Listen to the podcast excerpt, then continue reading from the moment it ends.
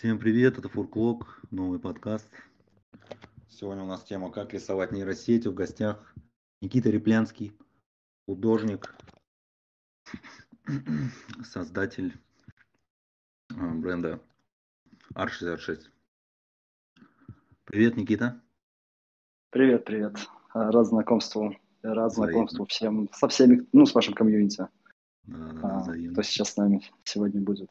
Как давно занимаешься искусством? Искусством в целом или NFT вообще? Да, даже до крипты может. Ну, в целом занимаюсь, сколько себя помню, наверное. А, профессионально начал заниматься, там, я не знаю, еще лет 17-18 уже работал на международном рынке. Я начинал свой mm. путь с м, видеоигр, создания графики для видеоигр. И, собственно, там около 10 э, лет проработал, и потом уже начал всякие разные авторские эксперименты. И где-то там в 2018, наверное, уже активно занимался своим авторским артом, своими проектами. Вот, а в крипту я попал еще до ее, ну, не, не, в крипту где-то в 2017 э, mm-hmm. зашел как арт-директор там пару проектов, потом выходил оттуда и вернулся уже в NFT э, еще до хайпа. То есть до начала я уже там был на Супер Тогда это было так совсем, совсем не очевидно, э, что предстоит э, такая волна, потому что тогда это было какая-то такая э, странная тусовка людей, кто создавал визуальный контент, постил его, я не особо что-то понимал. Это было вес, весна 20-го, по-моему. Если я не... Ой, не, не 20-го, 21-го, наверное, да? В общем, полтора года назад, насколько я помню. Перед, перед большой, полтора года назад, насколько я помню. Или даже там чуть пораньше, с датами не очень хорошо. Вот. И, собственно, там у меня путь и начался. Позже мы уже создали бренд, который стал сателлитом э, меня как художника и выпускает на данный момент разные продукты. Сам я создаю как физический, так и цифровой арт. Э, начав свой путь как бы в диджитал, я очень много все равно делаю физических объектов. Я занимался э, разработкой роботизированных протезов тоже какое-то время, как искусством. А меня это вообще вдохновляет все темы, связанные а, с технологиями, с трансгуманизмом. И вообще у меня инженерное образование как бы основное. Вот, и поэтому здесь я себя как бы почувствовал как рыба в воде. И вот эта грань а, между технологиями и искусством, и обществом, и культурой, это, наверное, то, что меня больше всего интересует. И даже мода, в которой я нахожусь, ну, потому что я создаю там образы персонажей, они так или иначе касаются моды. Мода здесь тоже, наверное, как призма культуры больше появляется.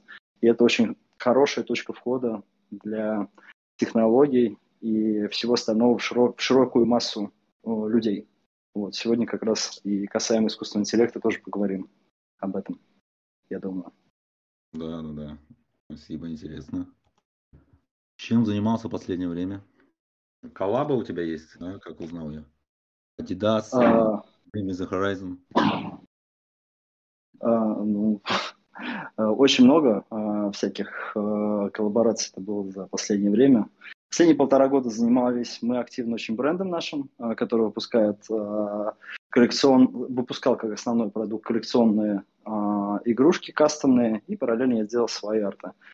Вот в рамках бренда R66 Space с нашими игрушками, персонажами, вообще что он себя представляет. В начале карантина – когда еще не было ни NFT, ничего, я ну, понял, что она, собственно, реальность очень сильно поменялась. Я придумал себя э, виртуального инфлюенсера, э, ну, себя как художника, потому что я и лекции читаю, много выступаю, и с брендами работал уже тогда. И э, я придумал цифрового персонажа, собственно, R66, и успел с ним сделать ряд коллабораций, в том числе и с Adidas. Но это были Web 2.0 коллаборации, то есть они к крипте никакого отношения не имели. И позже, когда у нас уже был бренд, а, бренд появился как, как правильно сказать, маскот. Или, то есть у меня есть как бы взрослый этот виртуальный персонаж, маска которого у меня на аватарке сейчас здесь стоит, одна из кастомных версий. Вот. И мы сделали упрощенную версию как некий мерч, но он так круто залетел, что в итоге это стало нашим основным брендом. И э, в один момент к нам пришли Adidas, и мы сделали вообще первую в мире коллаборацию с Adidas э, в NFT. То есть это было еще до их захода. То есть они так Вместе с нами попробовали, а, мы сделали этот дроп, тогда мы все средства перевели в фонд «Подари жизнь». Сейчас не знаю, как у них дела в свете последних событий. Вот. А, и в целом в рамках этого бренда, то есть у нас есть продукт, это кастомные игрушки, есть ПФП качественный очень, который мы делали. Вот в целом у нас у бренда там коллаборации 30, наверное, прям с такими очень классными художниками передовыми, там, начиная от Покраса, заканчивая Бининаса, Эконос, одного из фаундеров Elysium Systems, может быть, знаете, такой проект NFT большой. Вот, то есть у нас там достаточно большой путь. А сам я с артистами, да, работал и работаю. И с Adidas, как говорил до этого, а с Bring the Horizon у нас просто общие друзья. И когда были они в Москве, мы познакомились, и позже мы вместе с моей подругой делали им э, для клипа. Она делала физические маски, я делал цифровые сопровож... ну, цифровой сопровождающий контент, который был в маркетинге.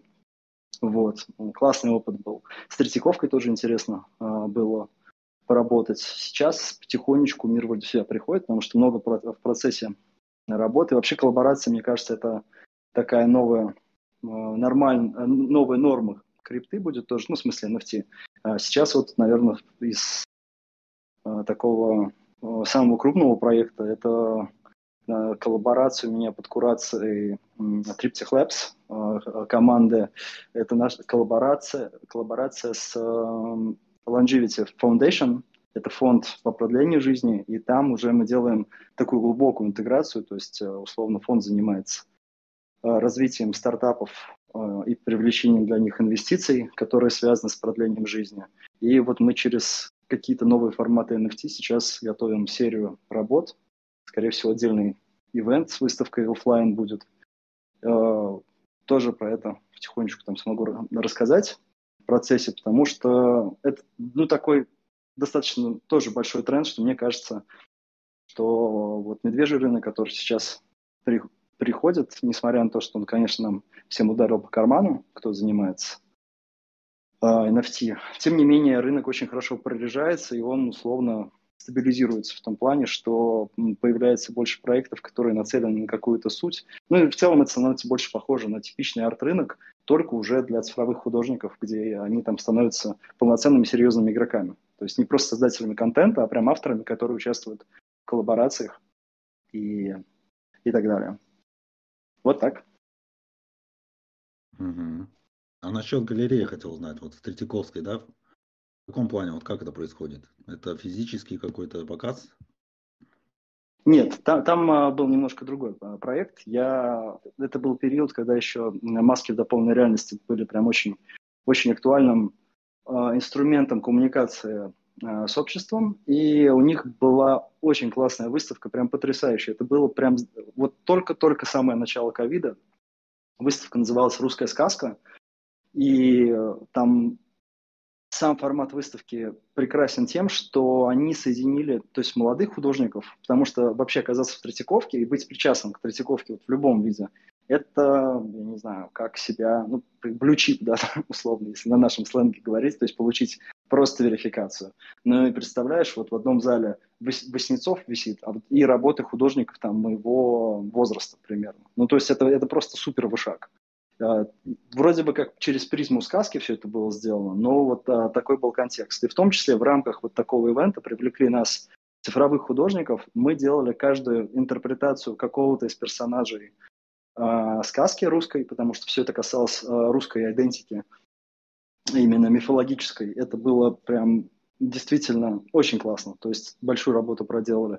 И мне написали, вот пригласили сделать мою версию богатыря, э, например. Я говорю, вы точно знаете, что я делаю? Точно смотрели, да, в каком стиле я работаю? Говорит, да, да, типа так и надо.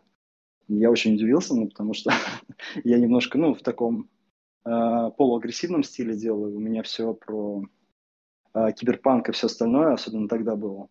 И э, да, сказали, что именно это и нужно. И оказалось, что в итоге еще мой, мой арт, который выходил как бы средством коммуникации вообще э, в соцсетях, в Инстаграме от, от лица выставки, был один из таких э, первыми утвержденных. Вот. Но я на тот момент просто очень занимался этими фильтрами, потому что для меня это был прям такая э, цифровая кибермода. То есть я не ради, ну то есть я не приколы какие-то делал, я прям делал цифровые аксессуары. И они очень круто заходили, то есть у меня там а, тогда были там 200 миллионов просмотров где-то на, на фильтрах на этих. Сейчас это там не самые большие цифры у тех, кто там все эти годы занимался фильтрами, но тогда это было достаточно круто. И потом карантин очень нормально ударил по всей этой теме. Вот. И сам я тоже переключился на другие вещи, то есть мне все-таки более серьезные штуки нравится делать. Понял. Перейдем тогда к нейросетям. Да, с удовольствием. Расскажи, что такое нейросеть для рисования, для тех, кто не знает. Ну, нейросети, они же в народе сейчас называются там искусственным интеллектом, да, и и мы, в принципе, так, наверное, будем тоже говорить, так, короче. Э, но это, естественно, не про какое-то искусственное сознание, это про функциональные нейросети, которые решают какие-то конкретные задачи, на что они обучены и подготовлены. Вот. Если говорить про арт, то у нас сейчас есть там доступных широкой аудитории несколько основных платформ. Я лично пользуюсь Midjourney и Dali. В Dali я прошел тоже давно верификацию. Ну, собственно, что, э, что они обычно делают? То есть все началось сначала, по-моему, со стилизации арта, когда ты условно берешь одно изображение, а он тебе может его э, переосмыслить, переработать в другое. Вот. И это был перенос, пере, некий перенос стиля. Потом появились, я сейчас термин не вспомню, как они называются, GAN, по-моему, э, тип нейросетей, которые по описанию тебя могут собрать картинку. Они сначала были там в открытом доступе, потом более серьезные проекты были в закрытом доступе, где нужно было получить инвайты определенным образом. И сейчас вот э, тут же есть Midjourney, да, в который можно легко зайти, просто канал в Дискорде, на самом деле, э, где ты можешь написать строку текста, и в зависимости от того, как эта строка составлена и какие она использует теги, там есть вот прям свой жанр а, коммуникации условно. То есть э, действительно люди некоторые настолько начинают чувствовать вот эту нейросеть, что через текст они умудряются получать отличающиеся очень сильно от других результаты. Вот. Сам, сам, ну, все нормальные сервисы платные, то есть ты какую-то демку можешь получить, чтобы попробовать, как это работает. А потом уже ты э, за, за какие-то деньги получаешь уже там, более серьезный доступ. Вот, а Midjourney, короче, тут кому что больше нравится. Midjourney для меня формат, он более такой неосознанный, что ли. Ну, то есть он больше э, условно прям собирает, э, собирает по твоему запросу изображение, то есть условно еще там средневекового рыцаря э, в стиле концепт-арта, пишешь ArtStation. ArtStation – это большой сайт, акселератор художников – для видеоигр, для кино.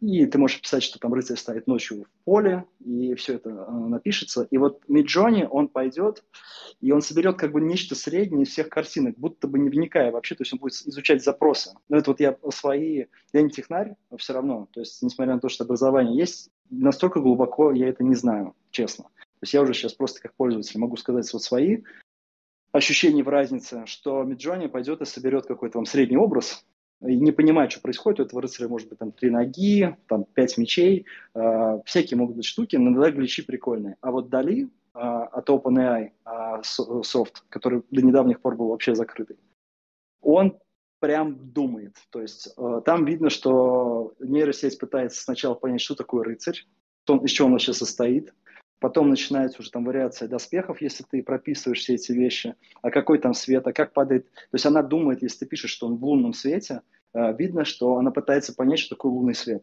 То есть э, э, там не среднее, не усредненное, короче, из, из всех картинок изображение ты получаешь. Оно даже иногда, может быть, не так круто и выглядит, но там видно, что прям нейросеть реально думала над тем, что ты, ну, в смысле, думала в кавычках, конечно. То есть она пыталась вот этот объект все-таки понять, что, что ты пытаешься запросить. И они по визуалу тоже достаточно сильно отличаются. Мне больше нравится Дали. Правда, я к ним подход нашел. Плюс еще есть большая функция, о которой забыл сказать. То есть вот есть генерация по запросу, а есть еще создание вариации. Вот это вот очень мощная вещь. И как раз она развита очень сильно вдали. То есть если ты загружаешь свое изображение, оно понимает, что ты загрузил. То есть оно изучает, распознает образы, то есть вот уже на этом уровне даже она понимает, что ты пытаешься сделать и что ты загружаешь, она может тебе выдать результат, э, вариации. Мне очень нравится, например, там свой же арт загружать и смотреть вариации того, что я, ну, дизайнов, которые я сделал. Это очень круто. Это очень освежает вообще точку зрения на то, что ты создаешь. Ну, то есть это опыт очень странный. То есть после того, как я попробовал первый раз э, работу с Дали такую серьезную. Но, честно, я прям вообще в вакууме ходил несколько дней. Вот, я с друзьями-художниками тоже обсуждал, кто что думает. И это прям такое было. Непонятно было, куда это в голове упаковывать, если честно. Потому что мощность настолько потенциальная у того, что сейчас происходит, что, мне кажется, еще даже не все осознали, насколько это серьезная штука. А много художников уже втягивается? Конечно, да, их очень много. Там чаты кипят просто. Да, я пробовал, кстати, вот Midjourney не так давно в Дискорде. Очень интересно. Ну, кстати, сейчас э, технично э, от тебя узнал подробности, да, что дали получше. Мне как дилетант. Не могу сказать. Не могу сказать, что получше. Знаешь, у меня многие ребята, у которых есть доступ и туда, и туда, больше предпочитают Midjourney. Вот просто это вот мое mm-hmm. предпочтение э, далее. Потому что далее там не такой, может, колоритный результат выдает, но мне вот как художнику для своих задач, моя задача не чтобы за меня выдавала картинку красивую. Моя mm-hmm. задача найти помощника мне в проектах, э, который будет вместе со мной работать. И мне как раз финальный результат не нужен. Я все равно не буду забирать работу финальную нейросети. Мне нужна какая-то, знаешь, такая точка зрения, еще одна от машины. И к вопросу, к чему я пришел. То есть вот я очень, ну то есть прям вот откровенно ты понимаешь, если ты находишь подход, а подход я к нему очень хорошо нашел и быстро, то есть я ну, почувствовал просто, как эта штука работает. Сейчас мы там не можем показать какие-то картинки, но я просто там безбашенные результаты. То есть это не то, что вы в среднем увидите, если вы вобьете там AI арт условно и ты просто сидишь в шоке. То есть ты понимаешь, что 99% людей, кто называет себя художниками, это не сможет повторить. То есть даже некоторые вариации моих же работ, я не, ну, то есть у меня займут просто там дни минимум, а то и недели, чтобы а, просто воссоздать такие штуки в 3D, например, которые я там, смешав свои наброски с а, какими-то наработками, просто скормил нейросети, она их поняла, что я пытаюсь сказать, и выдала мне результаты. То есть, чтобы это повторить, у меня потребуется там кучу времени. И она сделала это за три минуты, например. И это был вообще вакуум. То есть это просто ты сидишь, ты не понимаешь, типа, что произошло. То есть, типа, мир э, изменился так быстро, при том, что я лекции про это все рассказывал очень долго, я все равно не был готов. Ну, то есть, когда это по-настоящему произошло. Но я очень круто для себя это упаковал. Ты знаешь, я просто представил, что теперь я больше режиссер, а, то есть и надо настраиваться на это, что ты все-таки работаешь уже не как то есть дело не в технике, а вот я для себя нашел такую, такой смысл, что условно, если бы у меня был, а, была команда, то есть вот я, например, там придумываю персонажа, мне нужно ему придумать макияж, мне нужно ему придумать доспехи. У меня есть там отдельный художник по макияжу, отдельный художник по доспехам, по всему остальному, или, не знаю, там, по костюму, условно. Я просто, ну, про игровых персонажей, условно сказал. Я бы заказал человеку, мне бы выдали там 20 результатов, 20 вариантов или 15 вариантов. Вот. И я бы все равно между ними выбирал. И то же самое было бы там, я не знаю, с дизайном мечей и всего остального. Результ... Ну, смысл примерно такой же. То есть я просто понял, что вот очень круто, у меня появилась целая команда. То есть теперь я могу больше фокусироваться на том, что я хочу сказать, то есть на содержании, а не над их, над его технической реализацией. Пока речь идет только о, ну для меня только про дизайн. То есть э, финальный продукт все-таки я не вижу для себя пока что в нейросетях, но вот э, помощь в брейншторме на стадии создания арта точно. Они же там обучаются, да, в процессе нейросети тоже? Смотря какие, я ну, думаю, их точно обучают как минимум. Но вот там нет такого пока что, что условно я Хотя было бы, наверное, круто. Я думаю, что это самое ближайшее будущее мы увидим. А, потому что вот Pinterest, например, а, там же, а, которым многие пользуются, платформа для поиска изображений, она очень быстро адаптируется по твои вкусы и взгляды. Ты же тоже там выбираешь, сохраняешь, выбираешь, сохраняешь, что тебе нравится. И получается так, что я захожу в Pinterest, и Pinterest знает лучше, чем я, продукты, которые я еще даже не видел, что они мне понравятся. То есть я еще даже не знаю, что это вышло, а он уже знает, что мне это понравится, потому что он знает мои вкусовые предпочтения. И мне кажется, что прям это очень близкое будущее, когда твой аккаунт в нейросетях, там есть еще одна нейросетка, которая, например, э, твои вкусы и предпочтения в том, в том, что ты любишь в арте, э, тоже учитывает. Потому что ты там полгода рисовал, э, ну, создавал да, контент через нейросеть, и у тебя, условно, набежал какой-то там опыт, который она скушала, и теперь лучше понимает, какой результат ты хочешь получить. Даже, даже так будет получаться какой-то стиль твой авторский, скорее всего. Через какое-то время. Хорошо. Если говорить про комьюнити художников. Есть ли разграничение на два лагеря между художниками, которые используют нейросети и кто их не использует? Слушай, я не могу сказать, что я прям вот в этом комьюнити нахожусь так сильно. То есть у меня есть просто отдельные ребята, с кем я дружу и общаюсь. А среди них у меня все положительно настроены, но я могу сказать, что у меня нету особо ребят, кто занимается, например, книжной иллюстрацией, э, иллюстрацией для рекламы, то есть такими вещами, которые раньше обращались, ну, то есть чья вот сейчас работа может оказаться действительно под угрозой. Потому что так, мы, так как мы в 3D, пока что до 3D далековато.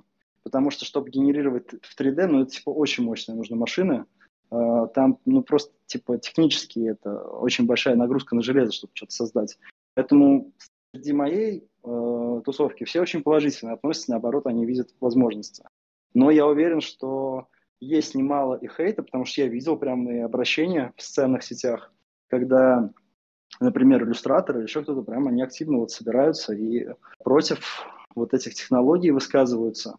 Там, а, знаешь, еще в чем дело? Там есть такая неприятная тема, mm. которая заключается в том, что нейросети учатся на чужом арте. Понимаешь, в чем дело? То есть mm. на арте этих же художников, которые создавали вот эти все штуки, не, не сохраняя никакого за этим авторского права, она берет, переиспользует э, чужие произведения. Вот это прям непри, неприятная история. И э, это один из аргументов, почему э, люди многие против. Да, я, кстати, видел, по-моему, посты на эту тему, что возмущались вроде бы художники. Да-да-да-да. Не говоря уже, то есть это условно в том, что все, что происходит вдали, мы вообще не знаем, ну, в смысле, вдали в нейросети. Вот, э, мы вообще не знаем. А что но есть проекты, где есть э, типа кастомные нейросети, и там действительно люди могут прям вот взять и коллекцию скормить. Ну, то есть они вот тупо могут взять художника. Да, в принципе, если художник известный, ты можешь прям вбить его никнейм, ну, типа, как вот я, например, сам экспериментировал с фотографами. Есть у меня любимый фотограф Ник Найт, например. Я могу сказать, там, сделай мне фэшн-съемку каких-нибудь киборгов из фильма «Любовь, смерть и роботы» в стиле Ника Найта. То есть по факту я уже его стиль как бы забрал без спроса. И она даже Midjourney выдает очень хороший результат на такой запрос. То есть как минимум цвета, примерные позы, свет она берет. И это в рамках эксперимента нормально, это прикольно. Ну, то есть это такой спекулятивный момент для художника. Но это же начнется и в коммерческих целях использоваться скоро очень.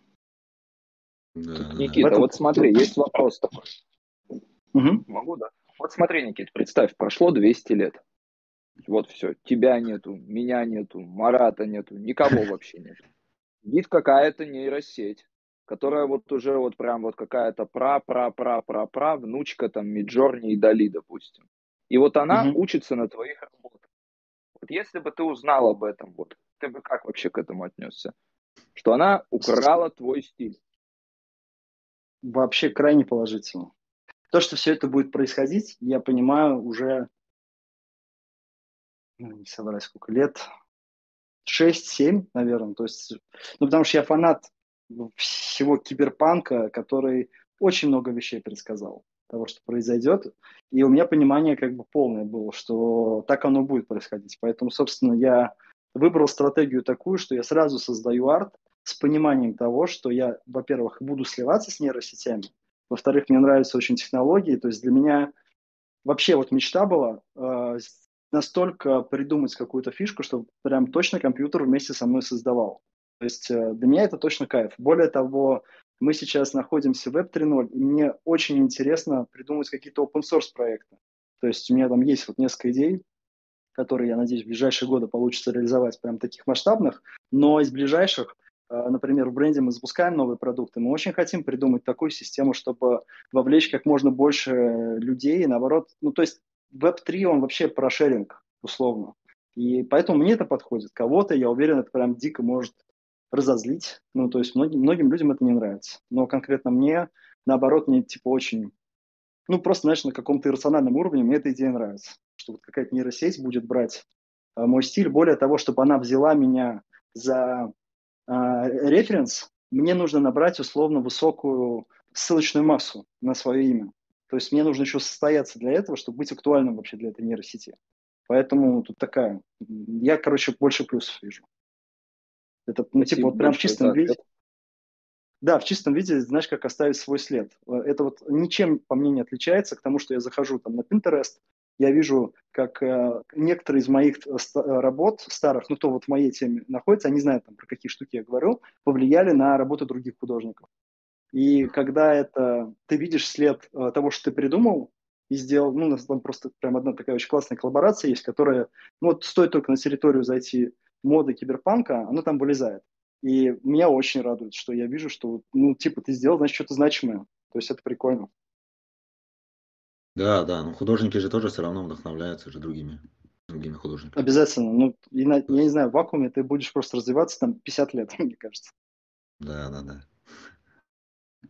Но тема тонкая, то есть очень много uh-huh. хейта все равно в этой теме. Я тоже, то есть э, у нас, э, у меня позиция прям достаточно агрессивная на самом деле за пайсинг именно, и мы так, я прям воевал несколько раз тоже, когда конкретно прям ну, часть продукта воровали. Одно дело, ты пошел, вдохновился, переосмыслил, создал.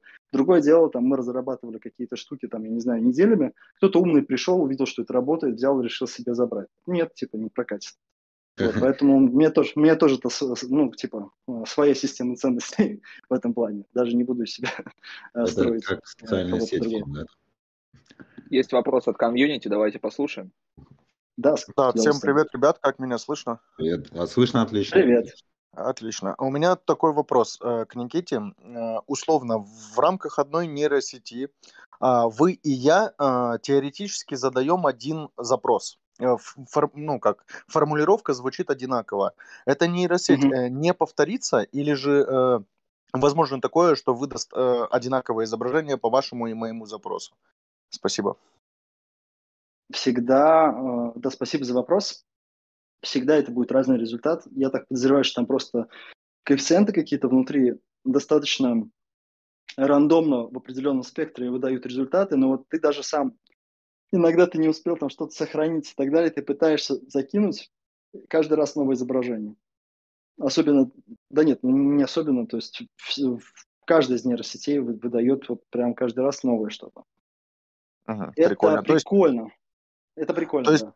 То есть, по факту, вообще невозможно, чтобы произошло такое, что у кого-то вдруг случайно а, было такое же изображение, как, ну, условно созданное вами или мной, или кем, кем бы то ни было а, другим человеком изображение, да?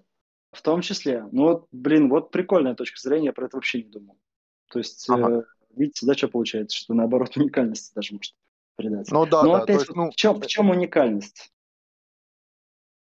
Ну, как бы, просто я, вот, допустим, ну, NFT позиционирует себя как невзаимозаменяемый токен, да? Uh-huh. Вот, допустим, я uh-huh. хочу его создать как э, единственный токен на всей планете. Вот именно вот да. такой, вот такой NFT. И если, ну, мне вот было интересно, есть ли такой шанс, что кто-то вдруг, ну, потому что людей на планете много, и мои запросы, ну, условно могут совпасть э, с каким-нибудь другим запросом. И это же нейросеть, если, ну, как сказать, повторение в ее, ну как, в алгоритме ее работы никак не прописано, никак не обыграно, то возможно ли вообще это повторение или нет? Вот это мне было очень интересно. Но, как я понял, нет, да? Нет, но я важную штуку хочу добавить, что все-таки уникальность заключается в не, не в том, чтобы картинки не были похожи друг на друга. Особенно если говорить человеческом рынке и культуре. Уникальность все-таки это редкость. И, ну, то есть уникальность – это что-то выдающееся. И, условно, когда у всех будет доступ, и каждый может создать э, картинку, само это по себе вообще никакой ценности не только не будет нести, оно будет обесцениваться просто с каждым новым выходом картинки. То есть, условно, что работы, созданные руками, скорее всего, на этом фоне, только еще дороже и уникальнее станут. Потому что когда у тебя у каждого есть возможность э, собрать какую-то штуку, то есть тут в чем, в чем смысл, в чем ценность этого? То есть это же не просто набор изображений должно быть. То есть либо это какая-то часть проекта, который сам по себе несет какие ценности, и у него есть свой value да, на рынке, либо это история художника, который не просто генерировал вот эти штуки, а он придумал какую-то идею за вот этим э, проектом, которая всегда-всегда про человеческие ценности, так или иначе. Даже если она говорит о том, что он, там, это полный нигилизм и отказ во всех ценностях, это тоже идея и тоже ценность. Его будут поддерживать те, кто также, также считают Поэтому, по большому счету, все равно в NFT особенно, внутри коллекционных, там есть некая идеологическая ценность. Если посмотреть, даже если это прикол, то есть даже если это проект, который, ну, типа, просто прикольный, все равно это, это фан, это эмоции. Ну, как там Гоблин, да, которые были на медвежьем рынке на старте. То есть даже удачная шутка – это тоже хорошее, хорошее заявление. Поэтому здесь все-таки оно решит только вот визуальную составляющую, во-первых. Во-вторых, они будут безумно друг на друга похожи, скорее всего. Ну, то есть вот эти вариации все равно, там есть некий почерк. Все понял. Спасибо за ответ. Спасибо. Угу. Да, с удовольствием.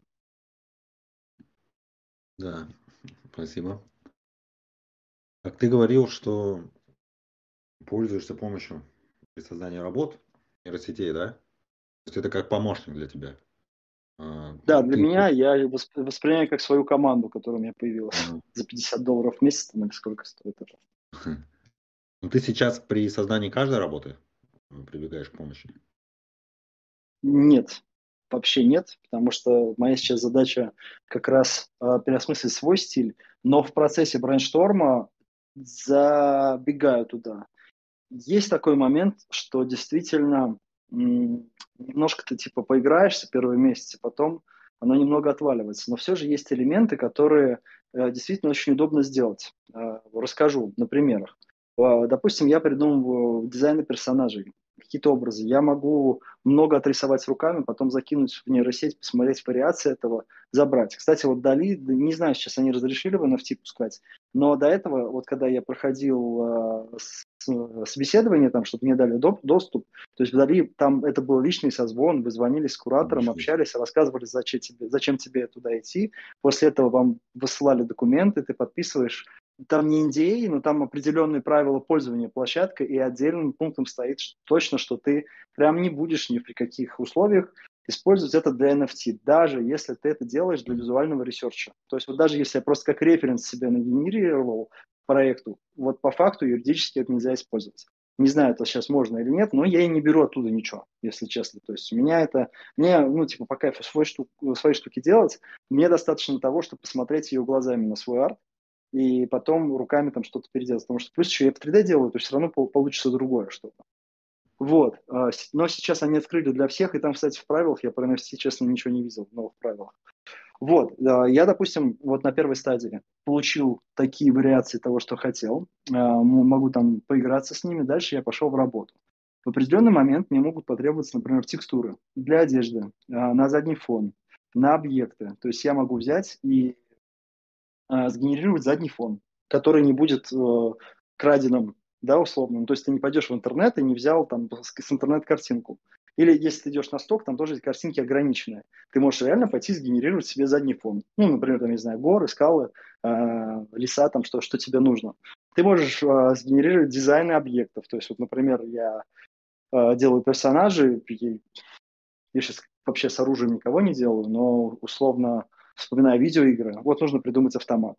Ты можешь вбить там какие-то референсы, ты можешь взять, сохранить, собрать коллаж, э, коллаж, в смысле коллажирование, не, не автомат Калашникова, в фотошопе из разных, например, э, элементов оружия, закинуть это туда. А, ну там, кстати говоря, может быть э, э, ограничения с оружием. Кстати говоря, вопрос на засыпку э, вам и комьюнити. А почему нельзя обнаженку делать в нейросетях? Не знаю даже. Это, это не про цензуру. законодательство Прям, а, нет контроля и... Короче... Чтобы дипфейки не делали. А, ну хотя там не, не сделали. Дипфейки тоже. Да? Они, да. И, кстати говоря, про дипфейки тоже отдельная штука. Это специально сделано. То есть они, у них специально стоят алгоритмы, которые э, рушат лицо. То есть они могут создать абсолютно фотореалистичное суперлицо стопудово, потому что есть специальные приложения для этого и так далее. У них это специальная функция, которая разрушает лица, чтобы не получился дефейк. Потому что можно сделать, особенно, вот, например, а, в такой острой ситуации мировой, вообще совершенно изи, а, какие-то зарисовки, кадры и так далее, запустить их как новости, они могут залететь, потом могут реально пострадать люди из-за этого. Это отдельная история. Но про обнаженку там интересный очень факт. А, нам его тоже объясняли. И это нельзя делать, потому что нет никаких гарантий, что за исходное изображение в процессе образования нейросеть не взяла детей. А, да. Да, логично. Интересно. Ну, жаришка вообще, жаришка. Да, да то есть надо контроль сейчас прям. Вот, и да, то есть, то есть э, в один момент компания, которая занимается IT-разработками, может попасть под законодательство за создание а, контента вообще супер нелегального, да, то есть влететь в, в жуткие статьи. Поэтому они отключают эти функции. То есть это не то, что нельзя, или это не цензурно, это прям конкретное нарушение серьезных законов могут, могут получиться на ровном месте. То же самое там есть и с оружием, а, с, с актами агрессии там, и так далее. Поэтому, например, я просто вспомнил, что про дизайн оружия есть вероятность, что оно не сработает. Например, дизайн робота а, может быть, то есть ты можешь собрать какой-то быстрый набросок в фотошопе этого робота из кусков, загрузить туда, и он тебе выдаст ну, просто представляешь, концептер на это тратит там несколько дней работы. Ты за 10 минут получаешь там кучу версий, иногда очень непредсказуемых роботов. Притом там вот есть, знаешь, это как суп готовить. Ну, то есть вот, э, например, там вбиваешь, э, там в пустой комнате стоит робот э, в кибернетическом стиле, с бионическими доспехами и все такое, там такое-то освещение. И выдает фигню. А ты раз, ты, если ты уже знаешь, как он примерно а, работает, ты раз туда вкидываешь, например, название, не знаю, какой-нибудь техники конкретный, дизайн, который тебе нравится, и бац, у тебя там, ну, концепт, и, ну, просто я в шоке был. То есть, когда я увидел, что вот у меня есть такая тема, я могу забрать оттуда дизайны и дальше доработать уже на их базе что-то. И, как правило, это будут штуки, которые, наверное, даже меньше похожи на что-либо, если бы я на Pinterest смотрел и оттуда нарисовал. Дизайн обуви вообще на раз, два, три. То есть прям я экспериментировал с кроссовками, он выдает потрясающие результаты. Притом ты можешь сделать, например, смешанные техники, там, а, взять работу, на нее что-то добавить, налепить, закинуть назад, а снова забрать версии. То есть это очень прикольно.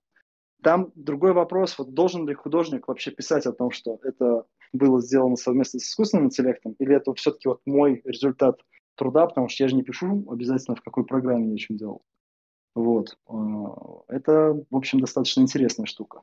Для NFT это будет полный пипец, особенно для PFP-шек. Я не знаю, что с этим будут делать, как это будут регулировать, потому что версии, например, Dali создает, ну, нереально крутые. Ну, то есть это, просто полный разнос.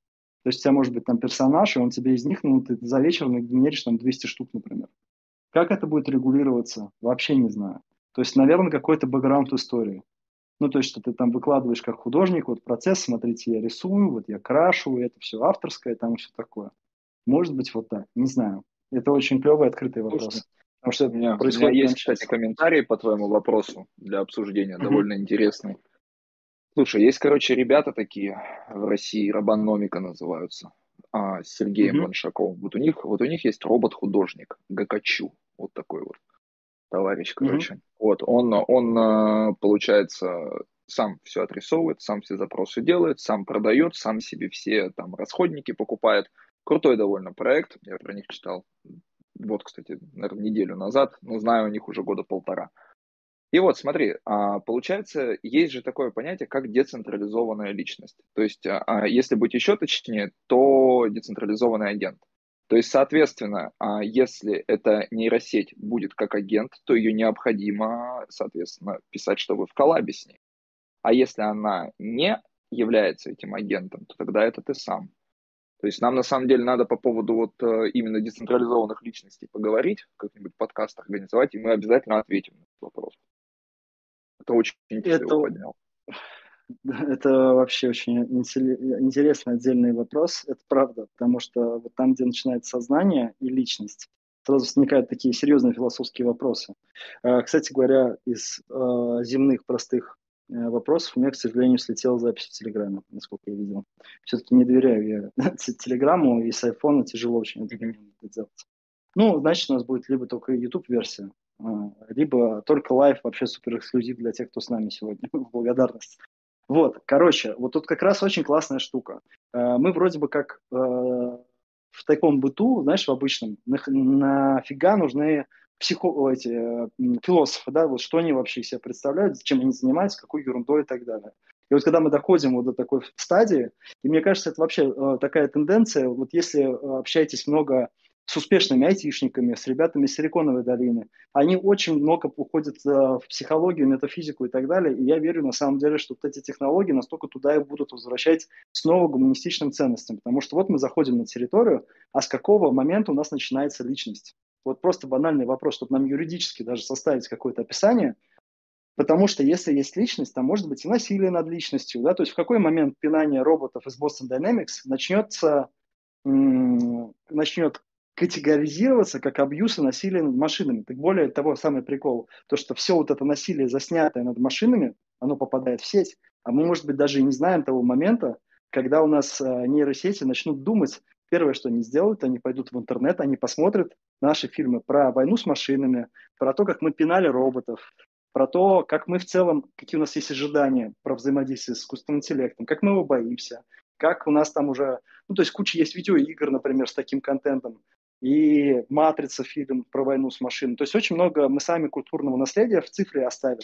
И вот в какой момент и как это будет, то есть как, как нам понять, когда вообще э, появилось нечто осознанное, здесь вот, мне кажется, очень крутые вопросы. И я думаю, что как раз-таки философы и юристы сейчас этим будут очень активно заняты, потому что, ну, а все равно из, из нам известных нейросетей еще сознания ни у кого нет. То есть это все функциональные утилиты. Ну, то есть просто это какие-то чуть более умные инструменты, чем обычный Photoshop. Хотя Photoshop уже там куча искусственного интеллекта интегрирована. Там это и умные Я полагаю, Никит, что самый, я полагаю, Никит, что самый жесткий абьюз будет для робота, когда он зайдет на сервис рекапча, и там ему надо будет доказывать, что я не робот. И когда он поймет, что очень много таких сайтов есть, и тогда роботы сразу поймут, что мы вообще, то есть мы прям жесткие абьюзеры в отношении может быть, может быть. Я вот, вот тогда как раз думаю, что, что мы на этих сайтах как раз нейросети учили, насколько я слышал. То есть, когда мы выбирали там эти картинки и так далее, в том числе обучение нейросетей было. Вот, поэтому тут взаимный абьюз, насколько я понимаю. У нас есть, есть вопрос от комьюнити, как я вижу, к нам на трибуну поднялись. Задавайте свой вопрос. Uh, да, ребят, всем привет. У меня есть э, вопрос, э, кстати, вот касательно привет.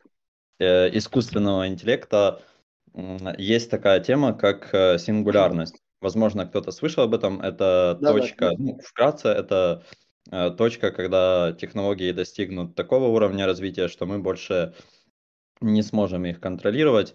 И вот возможно ли такое, я бы хотел спросить э, у Никиты, наверное, возможно ли такое, что мы вложимся в искусственный интеллект, особенно тот, который создает арт-объекты, и он разовьется настолько, э, что полностью вытеснит потребность э, в человеческой деятельности и превзойдет нас в искусстве настолько, что э, люди просто потеряют ну, любую необходимость создавать что-то или творить, потому что ну, любые достижения искусства, да, на которое способен человек, искусственный интеллект будет делать лучше. То есть это тот же вопрос, как с AlphaZero.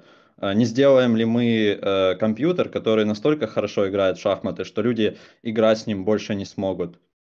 Или не, со, не создадим ли мы такой искусственный интеллект, который будет делать искусство в тысячи раз лучше, чем человеческое, и художники перестанут существовать. То есть я знаю много художников, которые ну, откровенно очень негативно относятся к NFT, к диджитал-арту mm-hmm. и искусственному интеллекту в целом. Вот что ты можешь сказать касательно этого?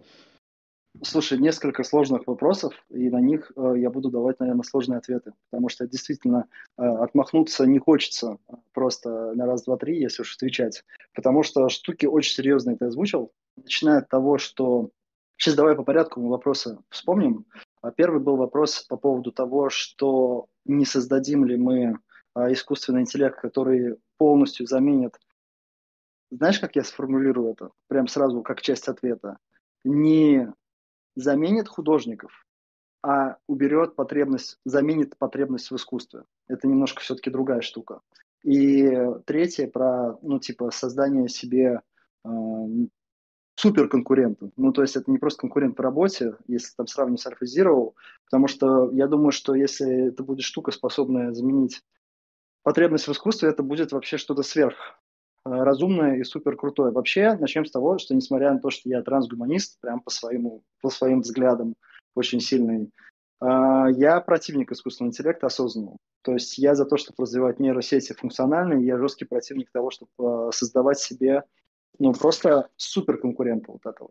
Я не понимаю, зачем это нужно, и мне часто, вот, когда еще был Клабхаус, там было много дебатов, рассказывали, как же так, неужели ты не хочешь, там, чтобы воссоздался разум Эйнштейна, там, не хочешь с ним поговорить вживую и так далее. Я-то хочу, а вот мы ему зачем? Вот это очень хороший вопрос. Что ты можешь дать вообще а, вот этому созданию, которое может может вот это все, потому что э, ловушка э, здесь в том, что мы никогда не сможем думать как искусственный интеллект, а он как мы сможет. Э, то есть он, мы не сможем интерпретировать со своей стороны способ коммуникации с ним, а он с нашей абсолютно точно сможет. Потому что если мы смешаем даже сейчас несколько технологий, то есть возьмем, например, э, какой-нибудь нейромаркетинг, который биометрию после твоего тела замеряет, э, совместим это с генерацией каких-нибудь образов, ты, ну, там просто можно вещи отлетающие сделать. Ну, плюс еще там виртуальная реальность, да, скоро у нас будет. И не сильно фантазируя, можно такие представить состояния, которые может ну, для человека воссоздать такая система, если у нас еще какая-то стимуляция будет условно тела, что там вообще можно перекрыть очень много потребностей. Поэтому я в целом очень аккуратно отношусь к этому и противник того, чтобы создавать такую сложную нейросеть. Как бы мне интересно не было, потому что у меня, конечно, есть вот этот подростковый максимализм, а посмотреть, а что там будет. Типа вот каково, чтобы если будет полный апокалипсис, то уж лучше такое, это будет очень интересно, круто, прям как в кино. Вот, но на самом деле эта штука серьезная. Дальше говоря про первый вопрос, то есть я с конца начал э, отвечать. Э, я э, думал бы именно с точки зрения потребности в искусстве, потому что само искусство заменить очень сложно. Это все-таки про эмоции и ценности. То есть это не про красивое. Визуальные картины ну, то есть по красивости искусство это, ну, я не знаю, там 16, 18, 19 век может быть. В современном мире все-таки понятие искусства и современного искусства это совсем не про красоту, это и про контекст, это про то, что стоит за этим произведением. То есть это актуальность для культуры и общества в первую очередь так как все-таки люди делают для людей, плюс еще вот эта вот есть система, что у тебя пришло насыщение в одном стиле, появилось сразу другое, то есть условно одно закрывает искусственный интеллект, тут же начнется что-то другое. Ну, например, то есть все теперь могут получить супер крутого аватара, и все будут ценить аватаров там нарисованные где-нибудь здесь вот на Бали каким-нибудь местным э, художником, который может вообще в год делать там, я не знаю, 7 портретов. Это будет самое редкое и самое ценное. Может быть, такое будет. Другой разговор, что искусственный интеллект может вычленить такую точку зрения на произведение искусства, которую мы отсюда вот даже не видим. То есть, что смысл не в том, что заменится художник, а в том, что распознается какой-то большой паттерн в обществе, зачем вообще нам искусство нужно. И эта штука может быть замещена. Вот это может быть очень круто. Потому что вот мы, когда идем в кино, э, к вопросу и про сингулярность, и про этот, ну, сюда же, э, про тест Тьюринга, наверное, знаете же все, да? Ну да, да, слушаю. Да, конечно. Да, конечно. Вот, тест Тьюринга, то есть это э, для тех, если кто-то не знает, из, из тех, кто с нами, что ты знаешь, что ты общаешься с машиной и входишь с ней в эмпатию. Вот это полная чушь, он вообще нафиг не нужен. То есть 10 лет я занимался тем, чтобы люди за деньги, без какого-либо искусственного интеллекта, играли там в игру, в то, что мы насоздавали, и обманывались с удовольствием. И если они еще не, не обманулись до конца, они идут потом на форумы, гасят разработчиков. Если они идут в кино, они знают, что они идут в кино, что это все играют актеры, что это сделано за деньги, что это все срежиссировано. Люди очень хотят войти в этот обман. Там даже тест тюнинга никакой не нужно проводить. Даже без искусственного интеллекта это уже все работает.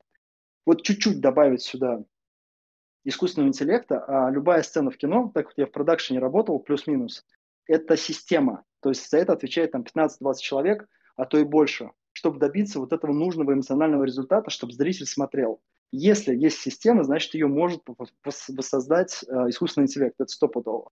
И что он нам может дать в плане эмоций и насыщения каких-то смыслов и так далее, вообще как бы, ну, сложно, сложно представить на данный момент, но это так быстро происходит. Ну, вспомните, то есть вот прям буквально там год назад не было такого. Ну, то есть это за год просто разнесло э, пол индустрии. Сейчас еще люди даже не поняли еще последствия. То есть сейчас художники, они получили этот инструмент, но еще не научились им пользоваться. Вот. И если уж совсем уходить далеко, мне просто, ну, так, такой личный мой э, инсайт, который у меня вызывает улыбку, что на самом деле, если говорить про сингулярность, вот ту точку, где у нас появляется, да, мы сейчас далеко ушли от рисования, правда, искусственное сознание, то есть Э, штука с каким-то гиперсознанием, то у нас есть техническое задание на Бога, на самом деле. То есть у нас есть куча книг, где совершенно описаны наши конкретные ожидания от существ, да, сверх, э, сверхразума и так далее. То есть можно просто погрузиться в чтение вот этих произведений, в которых абсолютно полностью описано все ожидание человечества, которые, там, не знаю, представление справедливости, о каких-то других ценностях, всем остальном. Вот это, конечно, очень интересно, если такая информация попадет ну, в такой искусственный интеллект, который уже будет там сингулярность, э, сингулярностью управлять. Но я думаю, мы сейчас вообще в космические уже плоскости какие-то улетели. Вот. Но вопрос был такой масштабный, поэтому и в ответе улетел. А, Еще вопрос есть? Да, привет. Все уснули? Привет. Слышно, да? А, да, меня... привет, привет. Ну и вопросы, наверное, размышления э, на тему. Э, я несколько лет интересуюсь вообще феноменом леса и растений. И мне недавно еще вкинули историю про манускрипт Войнича. Я не знаю, слышали вы о таком? Это где-то там в 15 веке неизвестным автором была написана книга о неизвестных растениях. Ну, то есть э, это там «Золотой грааль криптографии». Никто не мог долго перевести, и потом выяснилось, что он нарисовал там 300 растений, только 30 из них существующих. Только, ну, и кажется, что вот эта потребность в нарисовать, да, ну, все равно нейросеть, мы, да, про рисунок же говорим, нарисовать неизвестное была еще тогда – и я в связи с этим э, стал делать ну, я, собственно, делала до появления, точнее, до того, как я узнала про нейросети, как они, как появился Midjourney и Дели, эм, я, собственно, занималась тем, что мне друзья говорили название растения, э, то есть, ну, такой короткий запрос, да, то есть мы сейчас пишем длинные запросы, там, в стиле кого и так далее, да, а мне просто mm-hmm. друзья говорили название растения, и я его делала в своей интерпретации, то есть тоже такой, ну, собственно, я и занимаюсь вот сейчас этим проектом, такое придумывание растений, как будто бы люди забыли, что такое растение. Ну, я сейчас не, не знаю, понятно ли я выражаюсь. И когда я стала, ну, просто ты сейчас сказал про системность. И я не могу сказать, mm-hmm. что я руки там умею хорошо рисовать. То есть я видеохудожник, я занимаюсь там моушн дизайном, мэппингом и вот всем с этим связанным. А рисовать от руки не умею. Но я недавно наткнулась на книжку, где было написано упражнение рисовать э, несмотря на лист. То есть не системное, это и есть рисование получается. И, собственно, когда я это сделала и потом посмотрела на лист, я поняла, что это настолько не похоже ни на то, что я рисую, ни на то, что я видела. Э, ну, то есть это ну, практически как такой искусственный, ну, мой собственный, наверное, наоборот, даже скорее не искусственный, а суперживой интеллект, ну, как бы живого человека, который э, может это сделать. И вот э, вопрос такой, как ты думаешь, э, если не, не систематизировать, э, например, рисование, э, то можно ли, то как будто бы можно быть больше создавать более не похожее на реальность, да, потому что мы же в Миджорне часто идем за нереальностью, за не тем, как mm-hmm. нарисовано. И получается, что чем больше мы э, действуем из своего живого интеллекта, то есть, например, рисование с закрытыми глазами, лепка с закрытыми глазами, ну, я да про физические штуки говорю, про фотошоп я пока не пробовала. Э, получается ли, что таким образом мы можем быть как будто наравне с этим искусственным интеллектом? Вот, я не знаю, понятен мой вопрос или нет, такое размышление. А, тоже не понимаю, непонятно, да? Угу, окей. Не, нет, я по порядку отвечу. Угу. Во-первых, очень крутая идея проекта, а, который ты делаешь. Это очень круто, я бы такой с удовольствием смотрел. Тут просто не знаю, каким причинам это знаешь из серии, что, может, когда ты начинаешь увлекаться, у тебя вокруг начинает э, э, тоже возникать куча людей, которые увлекаются тем же самым, потому что если ты посмотришь да. моя последняя работа, у меня сплошная флора везде, то есть вот эта флора там со всех, со всех сторон, и я пытаюсь экспериментировать как только нет, я вплетаю персонажей туда, я угу. флору в персонажей и наоборот. Поэтому сама идея мне там безумно импонирует, очень классная штука. Второе, э, тоже э, то, что ты в конце сказала, э, что тебя, можем, можем ли мы стать заменой искусственного интеллекта, вопрос, какая задача. То есть смотри, системность присутствует абсолютно точно. Это вот прям, ну то есть тело это такой же, просто более гораздо комплексно устроенная там биомашина. Где-то мы слабее, где-то мы сильнее, но вообще вот есть одна из теорий, что а, искусственное сознание возникнет в тот момент, когда будет достаточно сложная цифровая машина, которая просто будет хотя бы обеспечивать вот то же количество ресурса, потому что, ну, в смысле, что наш мозг. Потому что у нас на самом деле задача там, вот, чтобы осознать себя, это суперсложная задача. То есть она требует там, кучу, параллель, кучу параллельных вещей. Есть просто, просто есть такая теория, что когда построят а этим занимается Blue Brain Project, это Brain, а, ну, то есть две большие компании, что просто воссоздадут, воссоздадут а, точную копию человеческого мозга, сознание может появиться там само. Ну, то есть без какой-либо там супер затеи, то есть просто это требует типа большого объема ресурсов. Может такое произойти. Вот, а, поэтому вопрос, ну, то есть ты действительно создаешь уникальные штуки, используя свои, ну, свой как бы биокомпьютер, да, по большому счету, да, да, да. который но э, если ты отрисуешь таких штук полторы тысячи, вот таких растений с закрытыми глазами, я абсолютно точно уверен, что будет некая система за этим. Но это и есть уникальность. Тут же видишь, если говорить уже с художественной точки зрения, когда ты хочешь создать уникальный проект, тебе нужно какой-то вброс уникальный найти. Кто-то это ищет в Миджоне. Э, ты ищешь это вот в своих таких штуках. И я за твои штуки как художник гораздо больше. Потому что когда все поперлись туда, у них у всех будет предсказуемо похожий результат рисую вслепую каким-то нестандартным материалом особенно, то есть не просто вслепую, а если ты возьмешь, ты никогда не рисовала тушью, тушью, например, mm-hmm. и а, возьмешь, создашь какие-то штуки, это может оказаться вообще какие-то такие нереальные пятна, а, которых ты увидишь свои образы, и там, я не знаю, их сможешь доработать в какие-то уникальные штуки. То есть все равно это про то, как ты сознанием а, восприняла тот результат, который тебе выдала а, нейросеть. Но это все-таки не про соревнования. То есть мне очень сложно вот эту категорию как-то вообще сложить. То есть, знаешь, для меня как соленый и желтый. вот. То есть только mm-hmm. у них задача отвечать на, на запрос, который дает машина. Твоя задача не получить вброс интересный, то есть э, как, какой-то нестандартный визуал. Поэтому это принципе про одно и то же, потому что нейросеть же, она не просто так называется нейросетью, они пытаются повторить паттерны, а, которые используем, использует наш мозг. То есть это не mm-hmm. мы под него косим, а наоборот, искусственно, ну, машина пытается повторить mm-hmm. то, как мы думаем. Да. По факту там. Поэтому тут кто, кто, кто с кем конкурирует еще, короче. Ну, это я просто, я тоже, когда Миджорни появился, вот когда мне Покрас про него, собственно, рассказал. А, вы он... с Покрасом дружите? Ну, мы знакомы, мы на одних конференциях с ним. Он на офе выступал, я там делала заставки и тоже немножко выступала. И в ну, Барселоне мы виделись на офе тоже. Да, и просто Но он вот как раз мы, рассказывал. Мы дружим, мы как раз мы дали, mm-hmm. с ним дали здесь на Бали. Mm-hmm. Ага. Ну да, и просто э, я испытал дикий вообще стресс, ну, потому что я такая придумала, думаю, такой классный проект, мне друзья говорят, растение, я его делаю, так интересно, вот моя интерпретация фигак появляется в Минджорни.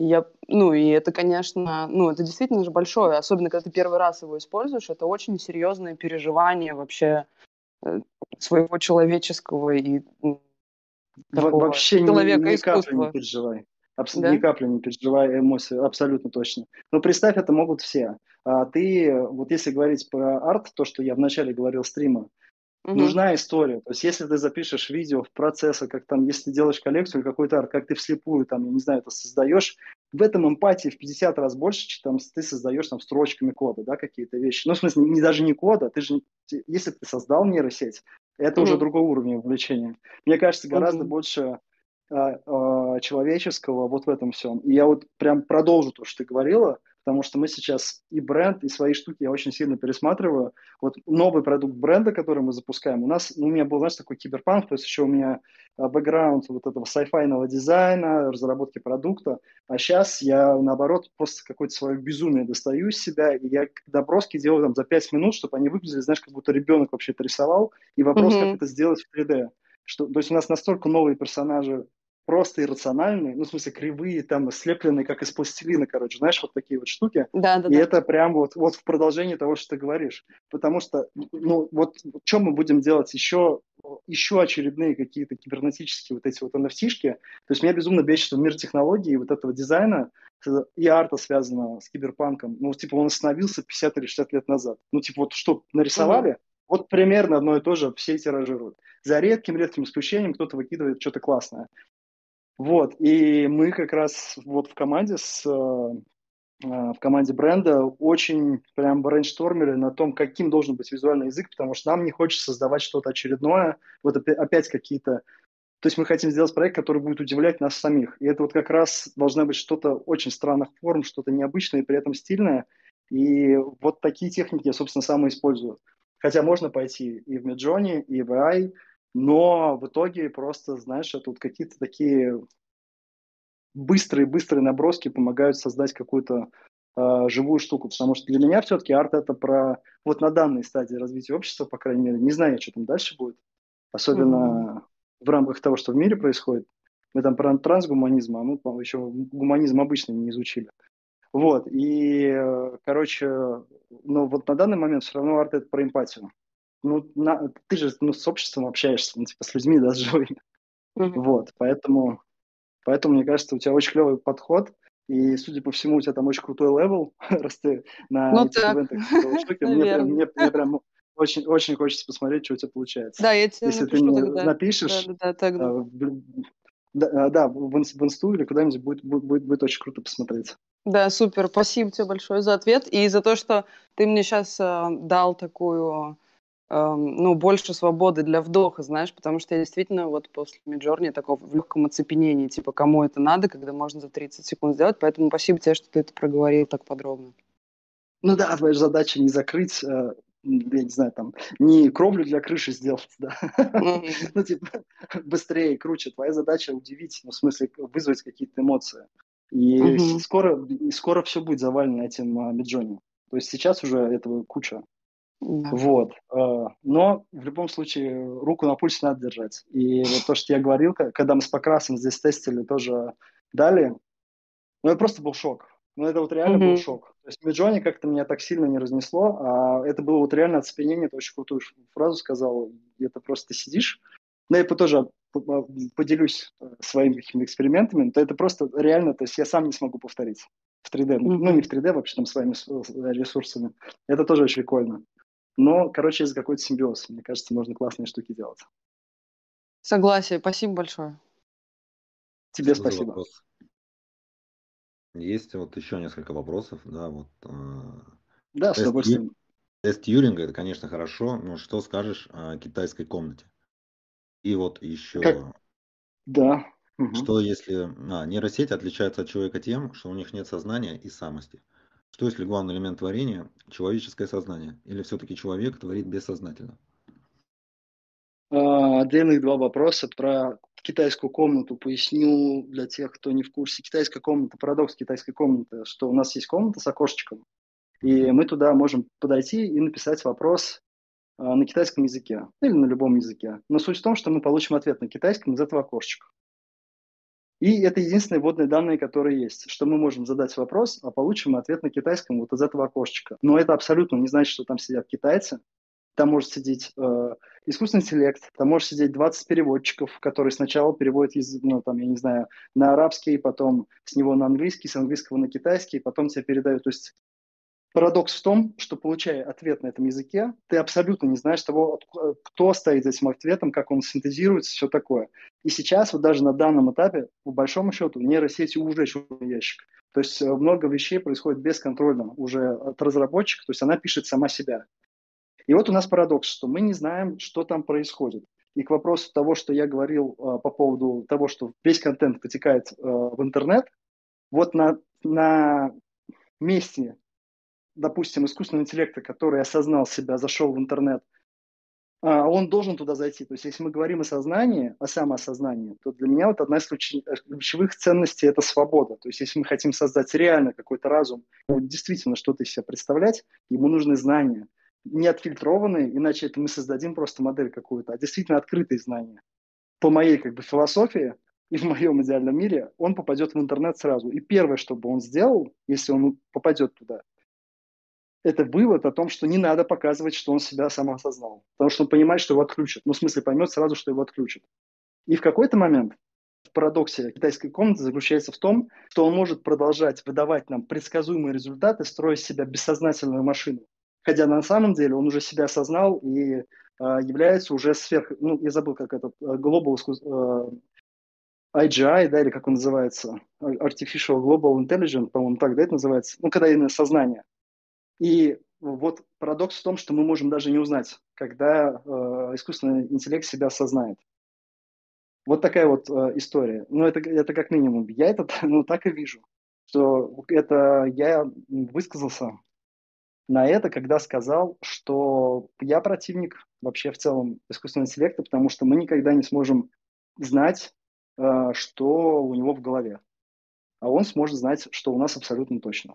То есть для нас это всегда будет китайская комната. Ну, просто мы ограничены своим способом мышления. А он может математические модели делать очень разные, э, на, даже на базе там изучения. А второй вопрос был, э, второй вопрос был про про что? Про, соз... про э, творение, да? А, нейросеть отличается от человека тем, что у них нет самости, а, нет сознания самости. То есть главный элемент творения человеческое сознание? Или все-таки человек mm. творит бессознательно? А, короче, это вообще супер круто. вот здесь я потираю ручки, как материалист. Прям, прям очень сильно потираю ручки, потому что я уже говорил о том, что вот философия у нас снова скоро вернется, мне кажется, в супер актуальную позицию а, и про личности, и про свободу, то есть что такое личность, что такое свобода, где она начинается, а может случиться и в обратную сторону. Может произойти такой веселый прикол, что нам придется переосознавать а, вообще а, свои собственные способности, уникальности, возможности. То есть, ну, к вопросу, начиная от мема, да, вот этот знаменитый из фильма а, Э, я робот, да, или откуда это было, с Уиллом Смитом, где там э, может ли машина написать произведение. Совсем недавно, да, мы про это говорили, что машина не может. Во-первых, она сейчас уже может лучше, чем ты, совершенно точно. А во-вторых, э, а ты сам ты можешь, да. И вот здесь будет тоже очень классные штуки, когда мы выйдем в какие-то такие тонкие сферы коммуникации, которые сейчас нам кажутся абсолютно незаменимыми машинами. Но вдруг так окажется, что, например, общение тебе может закрыть машина гораздо круче, потому что э, когда мы видим каких-то вот этих супер э, виртуальных подружек из фильма, там, я не знаю, как «Бегущий по лезвию», да, второй, который снимали, там, не знаю, все видели или нет, там была у него виртуальная подружка, и вот она вся такая идеальная и даже вызывающая немного тревогу, мне кажется, своей идеальностью. Но на самом-то деле это же для кино сделано в реальности под себя искусственный интеллект может подобрать идеального компаньона, который действительно будет, ну, просто не, ну, просто вне конкуренции с реально живыми людьми. Например, ну, то есть это, это точно реально. А, просто это будет выглядеть не так, как мы сейчас себе представляем. Это именно такой ключик под тебя может быть, который знает там все твои фазы эмоциональные, все твои эмоциональные реакции, что тебе нравится, что тебе не нравится, что тебя заводит или что тебя раздражает. И вот тогда, мне кажется, про нашу уникальность и про то, какие мы уникальные, удивительные творцы и венцы природы, э, я думаю, что мы можем очень много узнать о себе интересного. И свои границы тоже очень круто увидеть по-новому. Поэтому мне кажется, что мы сами себя еще переосознать успеем, когда все это произойдет. Спасибо за ответ. Марат, Никита, последний вопрос у нас, и после этого мы mm-hmm. можем завершать. Да, да хорошо. Да. С чата там был вопрос. А, пробовал или, может быть, слышал ли что-то про Stable Diffusion? Я не знаю, что это. Да, слышал. Забыл сегодня о нем сказать, потому что забыл название. Не хотел немножко опозориться. Я помню, что Diffusion, а вот первое слово не мог вспомнить. Stable Diffusion, а, а там человек онлайн, да, который спросил.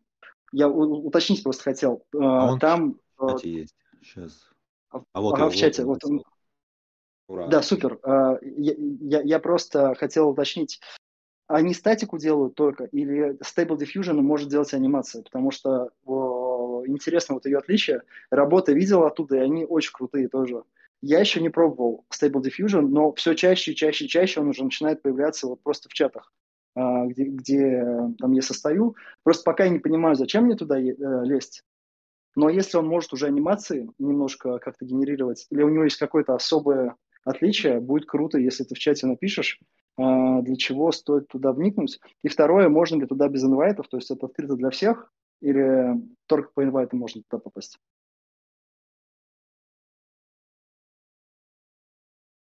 Ну, во-первых, очень сильно радуется, что этот вопрос подняли. Как я понимаю, печатают сейчас. Да, да, там человек. Да, да. Вот уже Diffusion, да. Так. Пока не видел анимации, но скорее всего можно, если это ган. Также он open source, значит для всех. Ага. Э, ну, GAN это вот тип нейросетей, которые, э, если я правильно помню, которые, по словам, э, умеют создавать визуальный образ. Еще человек пишет, что он доступен в виде аддона для блендера. А, да, это вообще это просто мясо. Вот это то, вот где я это слышал. Это просто mm-hmm. мясо, ребят. Ну, то есть это уже интеграция в 3D. Это просто обалдеть как круто. Да, ты все то же самое можешь сделать и руками отдельно. Ну, то есть mm-hmm. пойти создать там изображение, создать текстуры, но когда ты создаешь трехмерные сцены, вы не представляете, насколько это экономит время. То есть это безумие, это просто супер круто, что ты уже там внутри блендера можешь такие штуки делать, а, я не знаю, там создать там кирпичные стены, если ты создаешь какой-то этот. А, там же, если ты шаришь, ты можешь вообще очень крутые архитектурные решения создавать, а, потому что ну, короче, я как трехмерчик, я уже представляю, что ты можешь там условно замоделить какую-то форму или стену, в нее кинуть, я не знаю, там, дизайн витражей через искусственный интеллект, потом эти витражи ручками быстро перегнать в 3D, а, ну, в смысле, в объем, и ты просто на ровном месте можешь создать просто какую-то уникальнейшую вещь, а, которая будет выглядеть и странно, и при этом узнаваемо похожа на что-то. Поэтому для меня это вот вообще безумие, потому что я очень жду, очень-очень-очень жду подключения искусственного интеллекта внутрь программ. Я сейчас сам на Гудини перешел, и очень хочется подружить Гудини, конечно, с этим, э, с искусственным интеллектом. То, что это в блендере уже происходит, это очень, клево, очень клево. Я думаю, мы прям классные штуки очень увидим скоро. Спасибо за ответ. И спасибо за вопрос человеку из чата. Будем завершать потихоньку. Угу. Спасибо всем, кто пришел. Очень интересный эфир, мне понравился. Да, взаимно. Спасибо. Правда, я болтал много. Спасибо всем, кто был. Да, да, да. Заходите еще. Всем пока. Да, всем спасибо. Буду рад общаться. Спасибо, Никита. Пока-пока.